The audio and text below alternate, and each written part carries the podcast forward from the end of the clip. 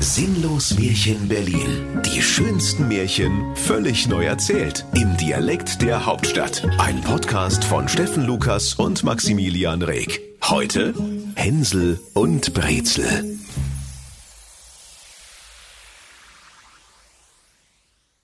Es war einmal vor langer Zeit in der Berliner Märchenhauptstadt, da brannte die Makaronimühle, die das preußische Märchenvolk mit schmackhaften Hohlnudeln versorgte, bis auf die Grundmauern ab.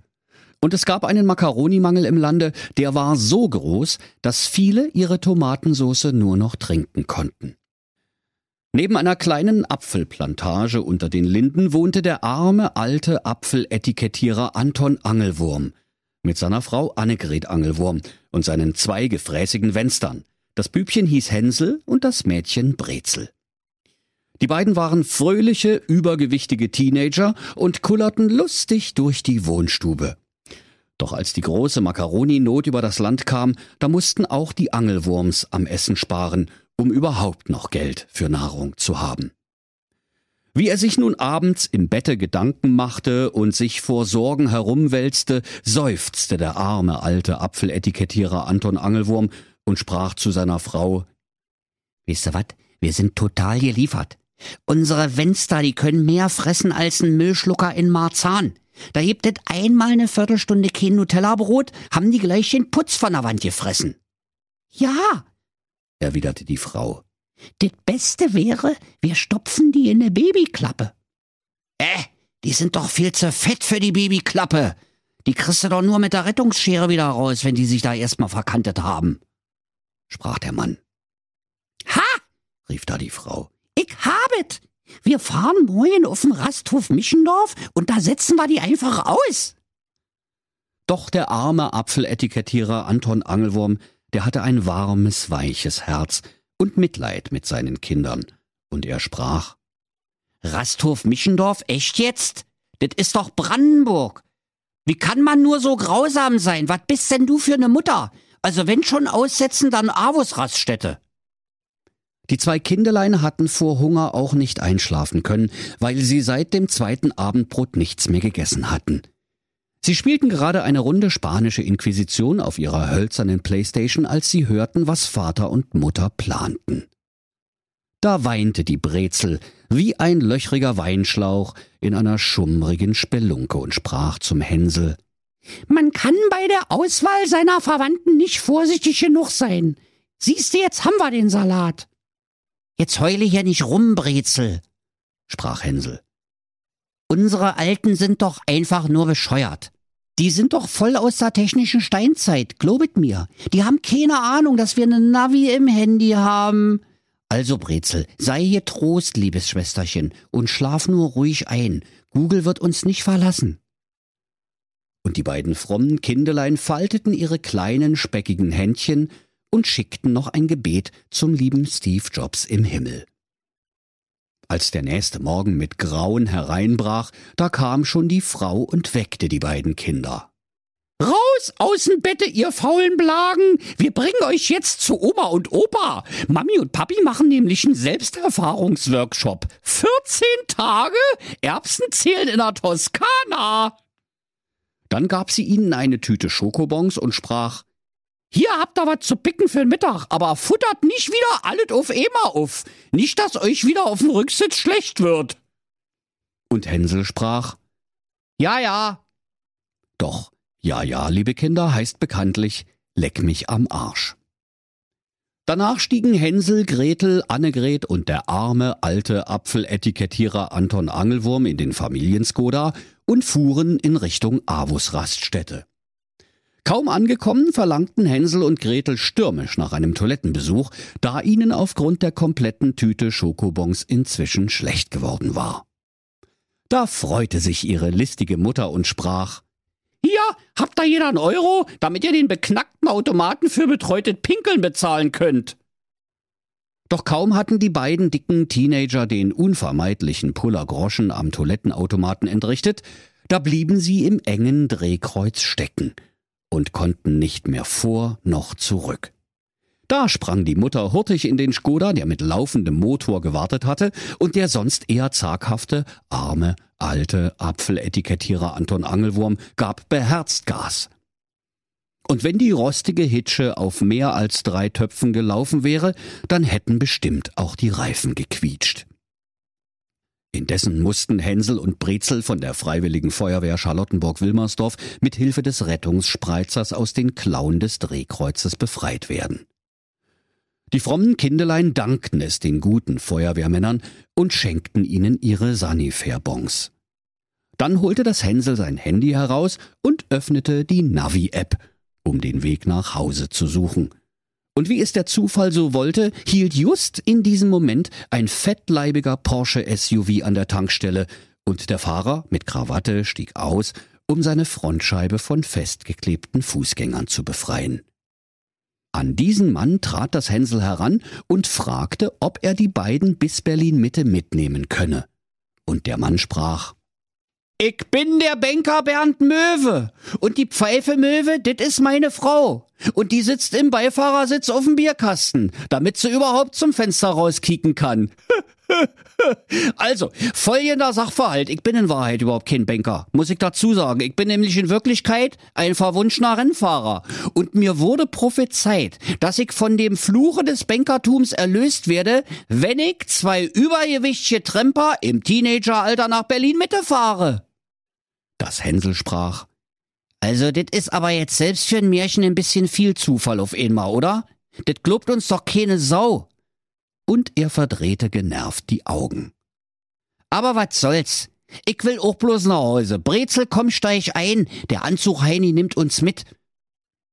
Doch kaum hatten sich das Hänsel und die Brezel durch die riesigen Türen des Porsche SUV gequetscht, da fiel der Anzug des Bankers in Nadelstreifen von ihm ab und darunter kam eine Formel 1 Rennkombi zum Vorschein. Und noch bevor Hänsel und Brezel hektisch nach den Sicherheitsgurten fingern konnten, fanden sie sich kopfüber und mit den dicken Beinen strampelnd auf der Hutablage wieder.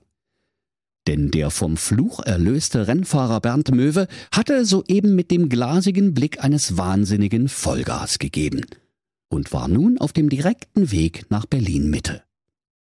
Ei, das war ein wilder Ritt, liebe Kinder.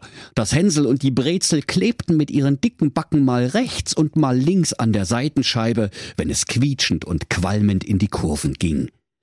Dann wieder wackelten sie mit dem Wackeldackel auf der Hutablage um die Wette, wenn der Wagen beschleunigte, und schließlich bumsten sie mit ihren Pfannenkuchengesichtern gleichzeitig gegen die Vordersitze wenn der Rennfahrer Bernd Möwe ganz gegen seine Gewohnheit auch einmal bremste.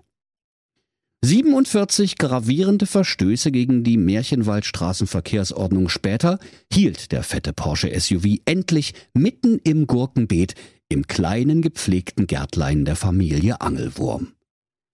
Die hinteren Türen des überdimensionalen Alltagspanzers öffneten sich und heraus kullerten das Hänsel und die Brezel. Und Brezel sprach Hüa! Und Hänsel sagte Also, wo du recht hast, da hast du recht, und tat es ihr gleich.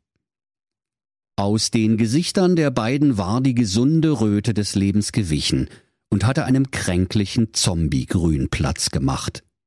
Die Frau des Rennfahrers, Pfeife Möwe, sprach War irgendwas? Dann erspähte sie die beiden japsenden Ruinen, die einst Hänsel und Brezel gewesen waren, und sprach Also, das sieht man ja gleich, dass das Anhalter sind. Kick doch mal, wie mitgenommen die aussehen. Und Bernd und Pfeife Möwe gaben sich gegenseitig lachend Pfeif, dass es nur so klatschte. Und ehe sich Hänsel und Brezel, die noch immer mit Schnappatmung über dem Gartenzaun hingen, bei den Möwes bedanken konnten, hatten diese den Garten mit dem Ruf Endlich frei! Machtet gut, ihr Pfeifen! bereits durch das geschlossene Gartentor wieder verlassen. Und bald sah man nichts mehr von ihnen als eine breite Reifenspur, die in Richtung Horizont Herzegowina durch Äcker, Wiesen und unersetzliche Biotope führte. Als Hänsel und Brezel wieder zu Kräften gekommen waren, warteten sie auf ihre Eltern und machten sich aus lauter Langeweile über die Speisekammer her. Und als alles ratzeputz aufgegessen war, bis auf eine Tüte Tiefkühlerbsen, da lutschten sie auch diese. Erst Stunden später kamen die Eltern Anton und Annegret Angelwurm nach Hause. Der Familienskoda rollte quietschend auf den Hof und ging einfach röchelnd aus, ohne dass Anton Angelwurm den Zündschlüssel berührt hätte. Dann sahen der Vater und die Mutter ihre beiden dicken Kinder, die nach dem Genuss von jeweils 500 Gramm Tiefkühlerbsen fröhlich pupsend durch den Garten tollten. Der Mann, der ein gutes Herz hatte, freute sich, seine Kinder am Leben zu sehen, doch die böse Mutter rief Also, ich glaube, es hackt. Die sind ja einfach wieder da. Wo gibt's denn sowas? Wir haben die doch. Ich krieg die Motten.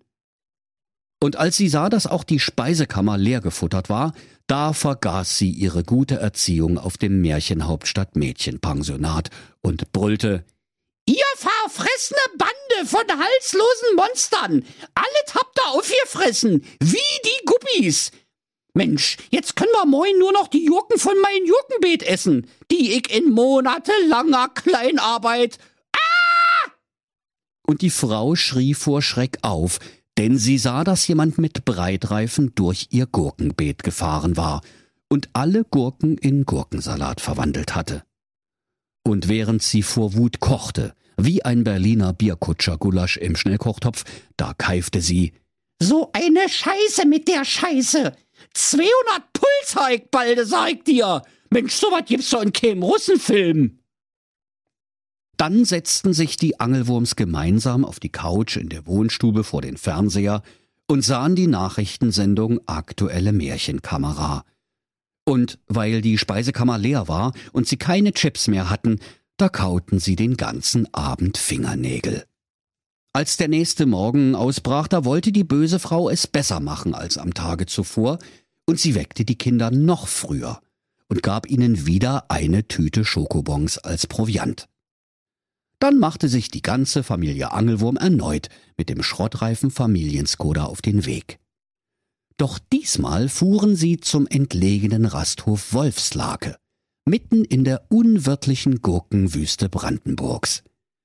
Dem Manne war Angst und Bange, denn viele Reisende waren niemals oder nur in geistiger Umnachtung von dort wieder zurückgekehrt.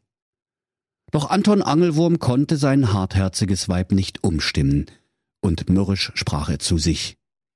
Wieso müssen eigentlich alle Weiber in Grimms Märchen immer so dermaßen Kratzbürstchen Hausdrachen sein? Danke für nischt, ihr Brüder Grimm. Mensch, wegen euch heik jetzt so ne Krawallschachtel an der Backe. Na ja, was will man auch erwarten von zwei Brüdern, die in dem Alter noch zusammenwohnen? Da fragt man lieber nicht, sonst weiß man gleich Bescheid. Und so tuckerte er maulend die Märchenwaldautobahn entlang. Das Hänsel war indessen ebenfalls mit der Gesamtsituation unzufrieden und sprach zur Brezel. Also, ich hab jetzt endgültig die Faxendicke mit unseren Alten. Die haben wohl Lack gesoffen oder wat? Ich meine Kinder im Wald aussetzen. Das ist bei Grimms Märchen ja an der Tagesordnung, aber doch nicht in Brandenburg. Mensch, die haben wohl ein Ei am Kopf. Ich ruf jetzt das Jugendamt an. Ich will endlich ins Kinderheim. Doch als das Hänsel sein Smartphone herausholte, da war sein Akku leer. Und auch Gretels Akku hatte den Geist aufgegeben. Und weil sie kein Ladekabel dabei hatten, da weinten sie wie eine mit Herbstlaub verstopfte Regenrinne an einem Wochenendbungalow denn nun konnte ihnen nicht einmal mehr der liebe Steve Jobs im Himmel helfen. Verdammter Mist!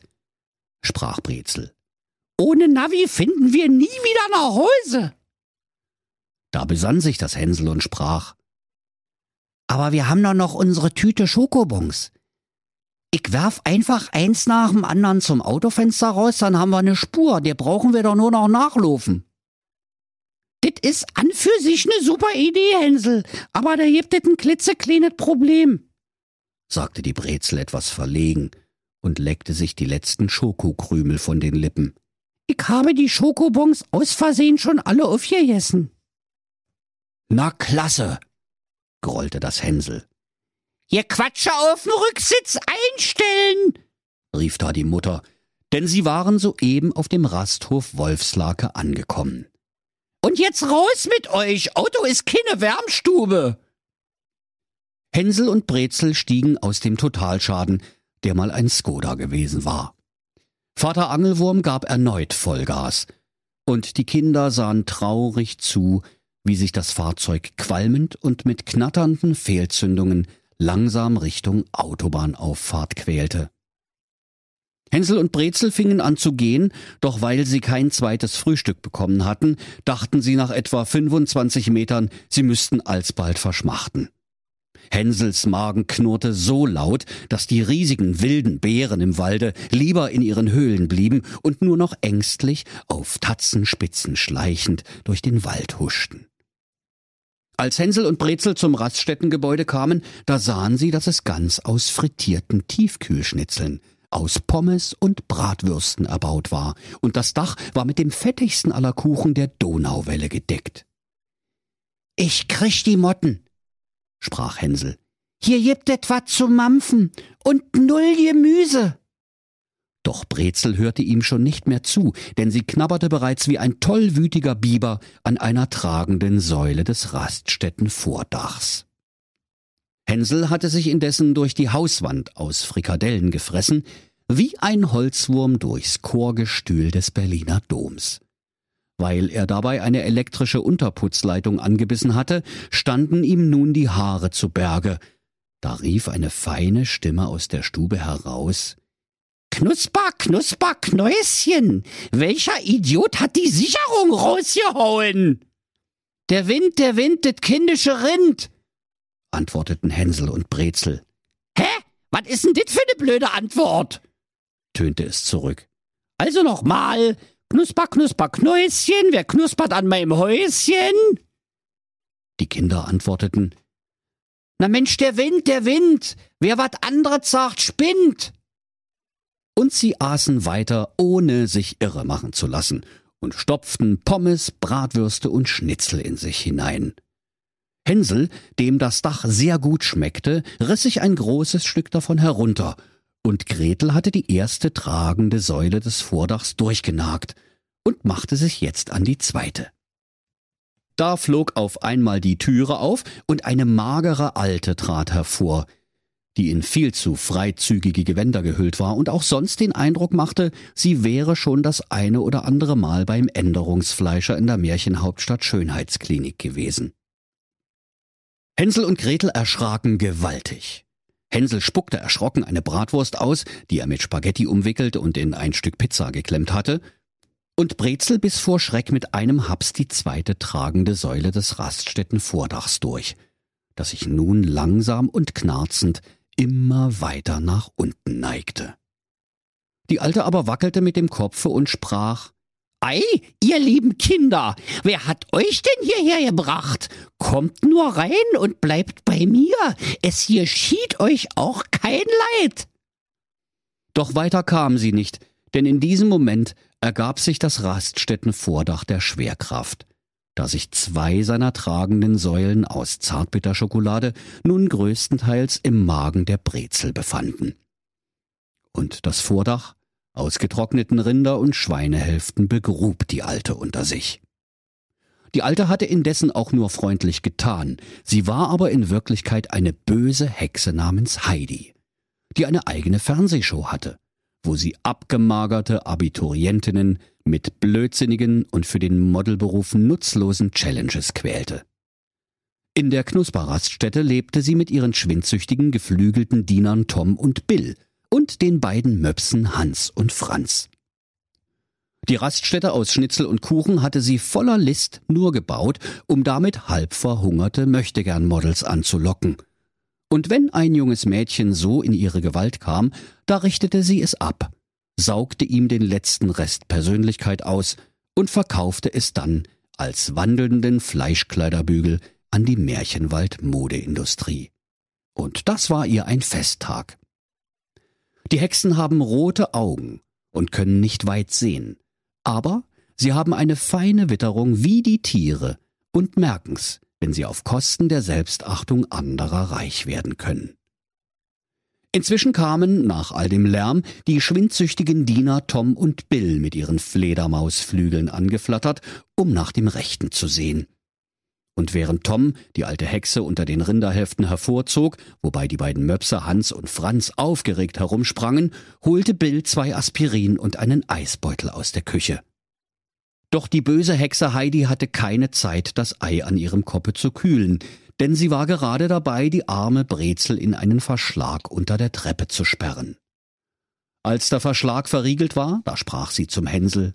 So, jetzt ist hier mal Schluss mit lustig. Deine Schwester ist ab sofort auf Diät. Kapiert? Wenn sie dünn genug ist, wird sie im Solarium getoastet und als Model verkauft. Das heißt, die kriegt ab sofort nichts mehr zu essen. Null, nada, niente. Und jetzt Abfluch, ich hab leider heute kein Foto für dich. Da musste das Hänsel vor Schreck ganz schön schlucken. Denn es hatte noch eine halbe Bratwurst und zwei Chicken Nuggets im Mund.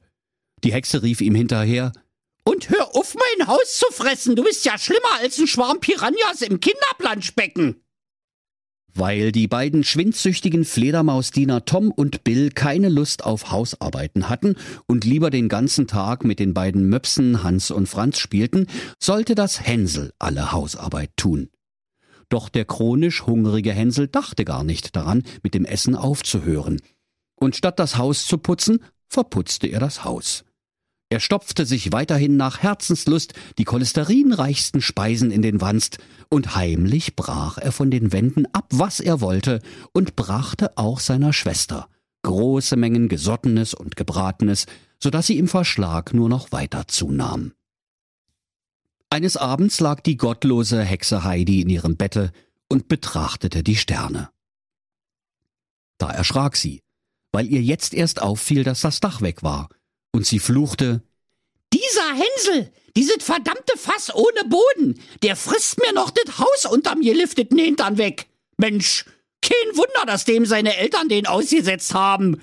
Ich muss die halslose Fressmaschine so schnell wie möglich loswerden. Und die böse Hexe Heidi ging sogleich zu dem Verschlage, der ein kleines Loch in der Türe hatte, und sprach zur Brezel So, Streck mal dein Fingerlein heraus, damit ich fühle, ob du bald dünn genug bist. Und die Brezel steckte ihren Zeigefinger heraus, der so schwammig und rund wie eine Bockwurst von der Tanke war. Und die Hexe Heidi betastete ihn und sagte, Na gut, ich will morgen wiederkommen, ob du dann endlich dünn genug bist, du Mampftonne. So ging es alle Tage, doch das speckige Fingerlein von Brezel wurde von all dem guten Essen nur runder und praller. Aber eines Tages, als Brezel gerade ein Hühnerbein gegessen hatte, da steckte sie ganz in Gedanken das Hühnerknöchlein durch das Loch in der Türe. Und als die böse Hexe Heidi das abgenagte Knöchlein zu fassen bekam, da war ihre Freude groß, und sie rief Na, endlich bist du dürre. Jetzt kommst du ins Solarium, danach wirst du als Frischfleisch an dem Märchenwald Modeindustrie verkauft.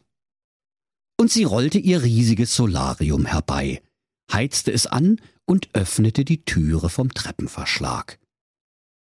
Die kurzsichtige Hexe Heidi wunderte sich noch, warum es so schwer war, das Mädchen aus dem Verschlag zu ziehen, doch die Brezel hatte sich mit ihrer nach außen gewölbten Taille im Türrahmen verfangen. Hänsel hatte alles mit angesehen und sah nun seine Gelegenheit gekommen. Er holte Schwung und rollte wie eine gewaltige Bowlingkugel auf die böse Hexe Heidi zu.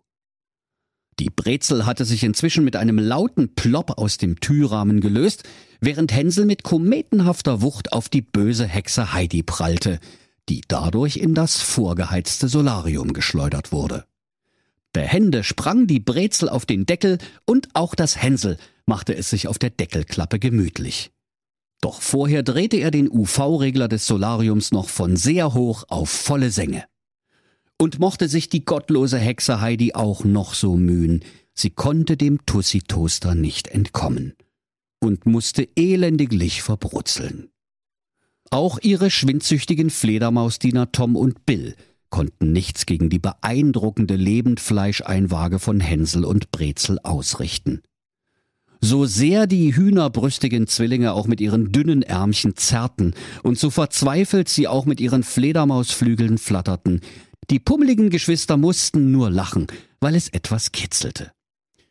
Als Hänsel und Brezel nach einer Stunde von dem Sonnendingsbums herunterstiegen, weil sie lange nichts gegessen hatten, da sprang die Klappe auf und auf der gebogenen Glasscheibe über den bläulichen Röhren lag die krebsrote Schrumpelhexe Heidi und dampfte aus den Flanken.